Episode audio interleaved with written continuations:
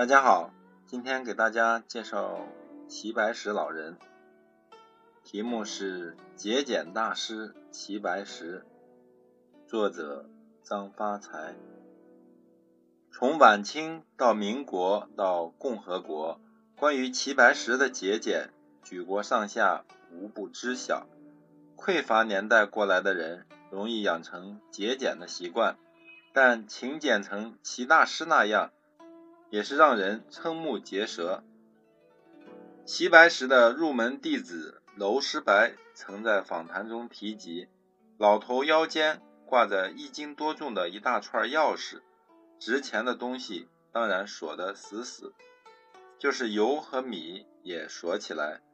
每做饭亲自开锁，用香烟筒计量取米，如果不是时间问题，甚至想一粒一粒的数。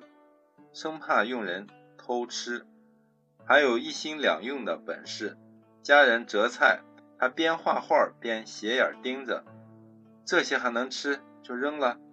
南院长了很多稀烂贱的苋菜，娄师白把叶子黄的折掉要扔，老头不让，拿指甲掐，掐的冻的炒着吃。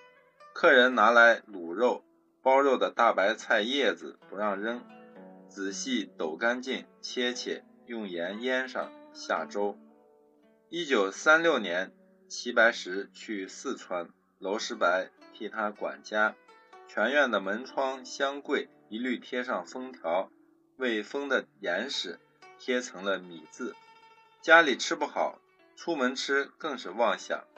齐家小孩上学时，车站小贩总是在那儿叫卖。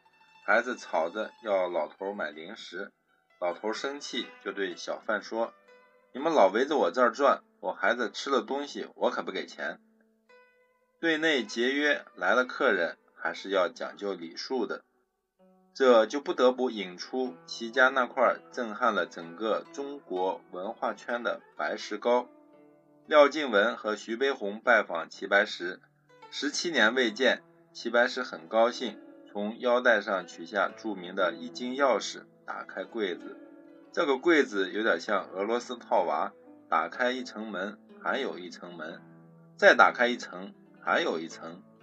三重门过后，老头小心翼翼地端出一个碟子，上面放着著名的白石膏，请他俩吃。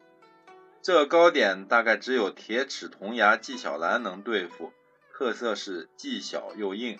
吃起来就像咬一元硬币，甭管好不好吃，都是招待客人的排场。只要来了客人，他便会闪亮登场。张大千、李可染、黄苗子他们都见过。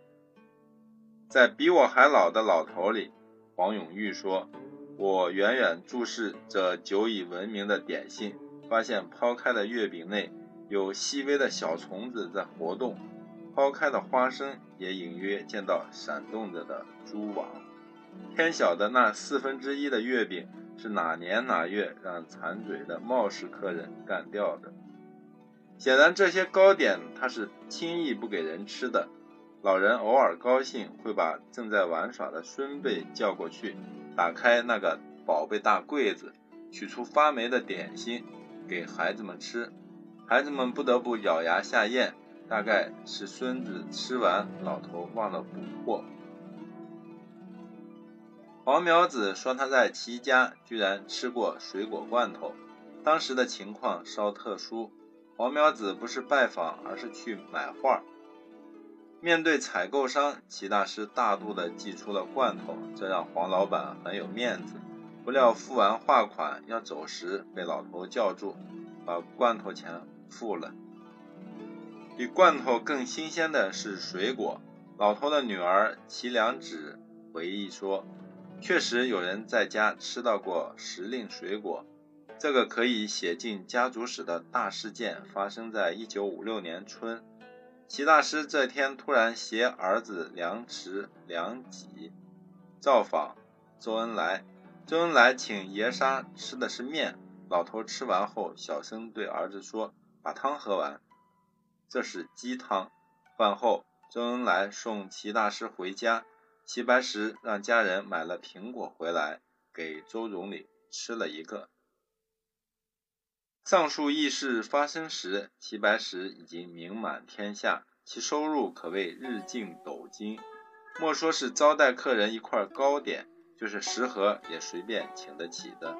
但老头依然不忘初心，努力做一个有始有终的节俭大师。除了节流，还要开源。开源就是卖画。他的业务特色是童叟无欺，六亲不认。一九二一年，他从北京到长沙，遇老友所画，多年故交，便画给了他。第二天，这位朋友又来索画，无奈之下又画了。不过画好后，在上面题诗曰：“去年相见应求画，今日相求又画鱼。致意故人李居士，题诗便是绝交书。”谁也别想占便宜。有鸡贼求画，齐良卫说他父亲齐白石这样对付：画一只虾十块钱。两只虾就是二十块钱，人家说了，我只有十五块，怎么办？他就边画一只整虾，上头再画一个虾脑袋。这样的事常常有。而那时，一袋面粉才卖两块钱。虽然齐白石画风很广，题材不限，但有一条，不画没见过的东西。有一次例外，某土豪非要齐白石画一条大龙。齐白石没见过，但钱给的足，不赚可惜，便想了个招，先画了一个花瓶，就在花瓶上画了一条龙。抠门守财却是事实，但绝不是唯利是图、见利忘义。卖画还是有原则的。一九零二年秋，有人夏武夷来信，请齐白石到西安教画，期间大师。就只为夏武夷画东西。六月四号的日记里说，有一位求画者出十金索白石作工笔中幅背词，又以四金所一美人条幅亦背词。老头写道：“余为夏大之为我携来，重金轻情，非君子也。”艺术家身上多少都有些怪癖。这也和人生经历有关。齐大师年幼，家境贫寒，虽然思想和行为随时代推移不断发展变化，但乡村生活形成的诸多习惯并未改变。从心理学角度分析，他缺乏最基本的安全感，在对钱的处理上表现得最为突出。对大师而言，开支是几乎没有的，收入却应有尽有。严重的收支不平衡让老头特别心疼，怎么存放这些钱？最初大师的钱是存放在好友杨度那里，一年利息是八厘，这钱只有齐白石自己和大儿子能提，其他人有折有卡有密码都不好使，只能靠刷脸。杨度死后，齐白石就把钱放一竹篮，攒够一篮存银行。后来怕通货膨胀，换成了金条。大师的钱变得愈加神秘难寻。二十世纪五十年代，齐家房子坏了，维修时墙拆到一半，工人打了起来，原来墙里发现了金条。此后，齐白石认为墙不够保险，就越危险的地方越安全，于是找了个木疙瘩，挖好洞塞进去。扔到院子的墙犄角旮旯里，谁都不告诉。这天有收破烂的过来，家人看木头挺碍事，给卖了。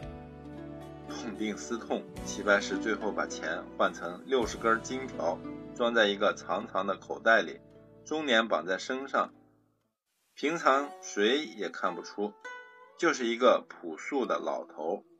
脱下外衣，里面是金光闪闪的一副黄金甲。